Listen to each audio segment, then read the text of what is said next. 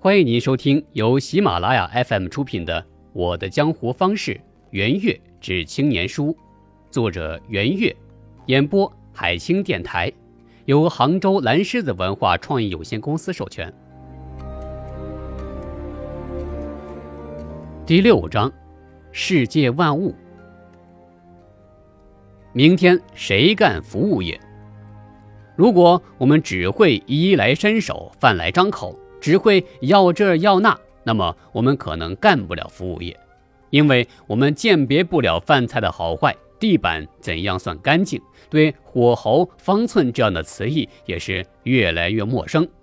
如果我们只习惯自我，习惯表述自己的感受，而缺少角色转换，缺少对别人的亲情，没有超出自我感受去感受众人之理，那么。我们也干不了服务业，我们只能干被服务业。如果我们不知道尊重合同确定的期限，不能接受为了履行时间承诺而去加班加点，不想为了客户更高兴而有多一点自我牺牲，那么我们也干不了服务业。因为“服务”这个词多少表明我们要以牛马般的精神换得客户的高兴。如果我们只会考试，只会读书，只会听课，那么我们仍然干不了服务业。服务人的事情需要我们有更多的社会见识，懂得人情世故。我感到，从人力资源的角度来说，中国的独生子女一代可能干不了服务业，因为他们被服务太多，而服务的太少。这样的素养使得他们在与多生子女人力资源群体相遇的时候，在维护自己的利益上强势有余，而在讨好客户及做好服务上则是先天不足。从八零后到九零后，服务人格却成为一种极其稀缺的资源，因为有那么多人干不了或者干不好服务业，因此那些有服务人格者就将成为难得的特殊人才。我不知道会有多少人因为看到了服务业的这种机会，而在即使自己本身并不具备服务素质的情况下，也努力的去培养与缔造自己的服务意识与技能。有意思的是，儒家的总裁孙坚不同意我的看法，他认为，因为八零后以及更新一代的挑衅，他们会对服务业提出更高的要求，因此有附加值的服务也会更加流行。好的服务收益也更好，所以年轻一代会努力让自己习惯与学习新服务业的要求，并在新的服务业里面寻找创业机会。也许是这样，但是我还要再看看。警惕富不过二代。在过去的三十年中，中国崛起了第一代企业家与个人创富英雄。今天，他们中的很多人已经到了对财富进行代际传承的时候。在二代中，我认识一些很有思想、有见地、有能力的年轻人，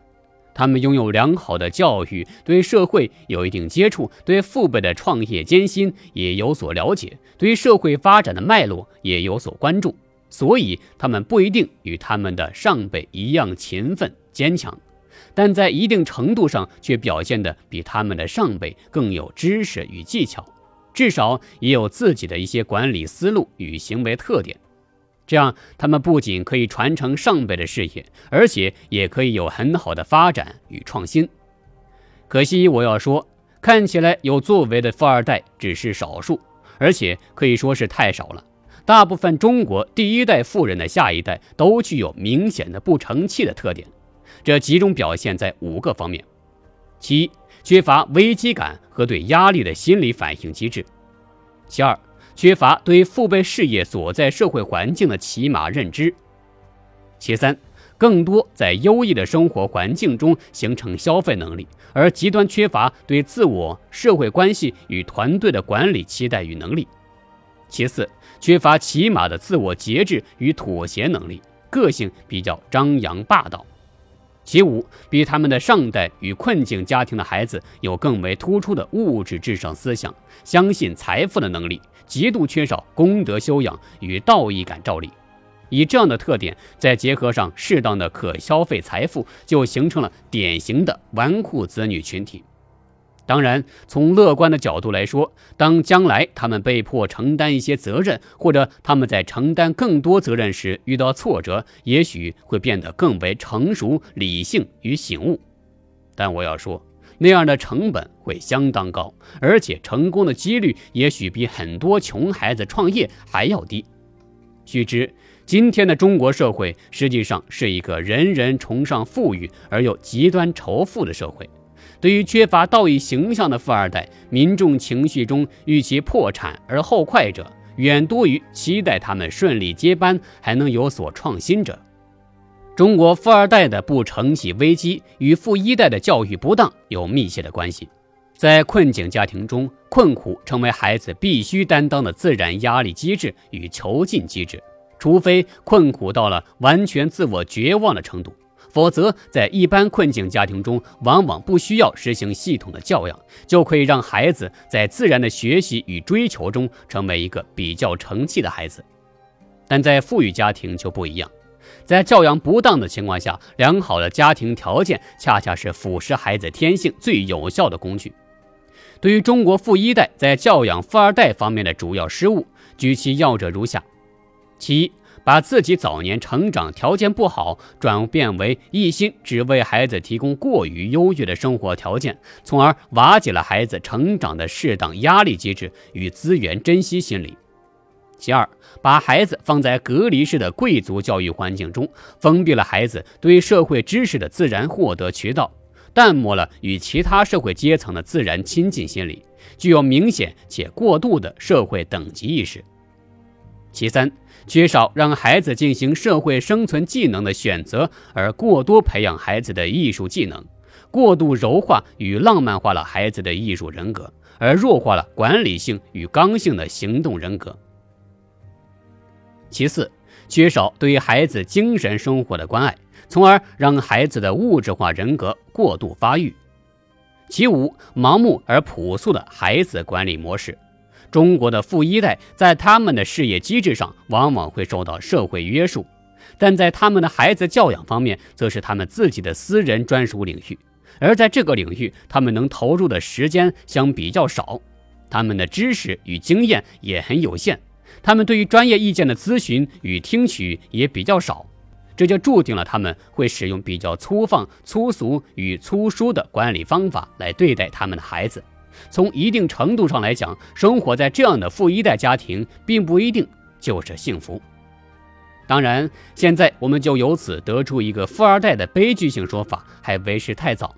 但我接触到这样的富二代越多，我就觉得越有必要提出这个问题，希望能够引起依然看重事业而疏于教育之道的富一代的重视，引起富二代者自己的警惕或者争议。中国的家庭形成财富不容易，中国能拥有由财富形成系统的生产力不容易，中国能有稳定与高品质的财富传承机会更是非常重要。这也就是为什么我特别希望大家在重视创富的同时，也要重视财富能不能富过二代这一问题的原因所在。同性恋也是正常人。我们耶鲁世界学者项目的成员之一，以色列的环境与和平组织负责人吉登，很坦白直接地对别人说他是一个 gay，而且他还是一个生活伙伴。在填写耶鲁的各类文件的时候，经常可以在配偶一栏看到“公民伙伴”这种说法，其实就是指同性恋同居伙伴。在荷兰与美国的一些州，同性婚姻是被认可的。我还记得在哈佛读书的时候，就有一个专门的同性恋学生组织的学生会。在美国，同性恋者中有百分之十一公开承认自己是同性恋，这是由于他们的社会对同性恋比较容忍。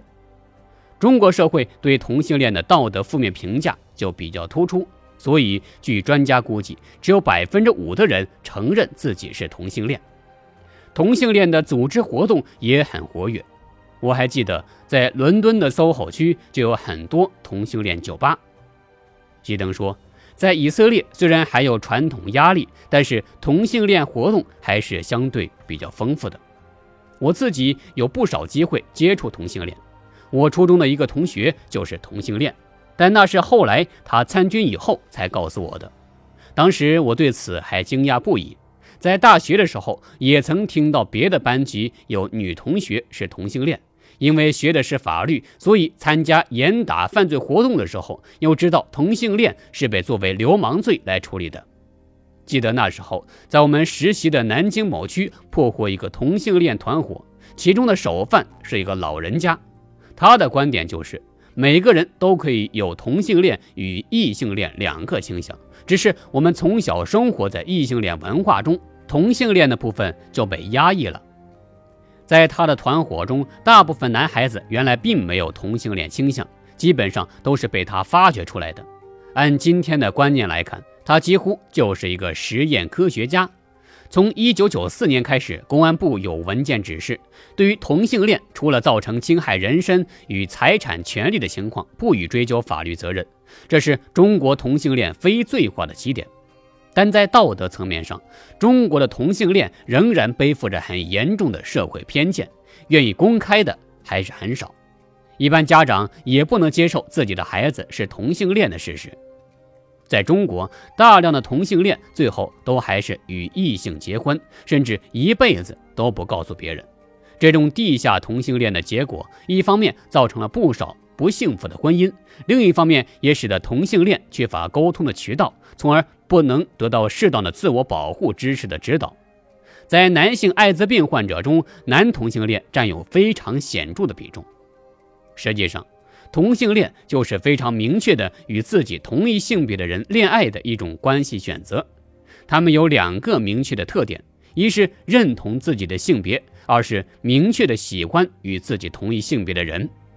外行往往认为那些愿意把自己看成相反生理性别的人是同性恋，比如那些明明是男生却在心理上认为自己是女的，或者相反的情形。这种看法是不对的。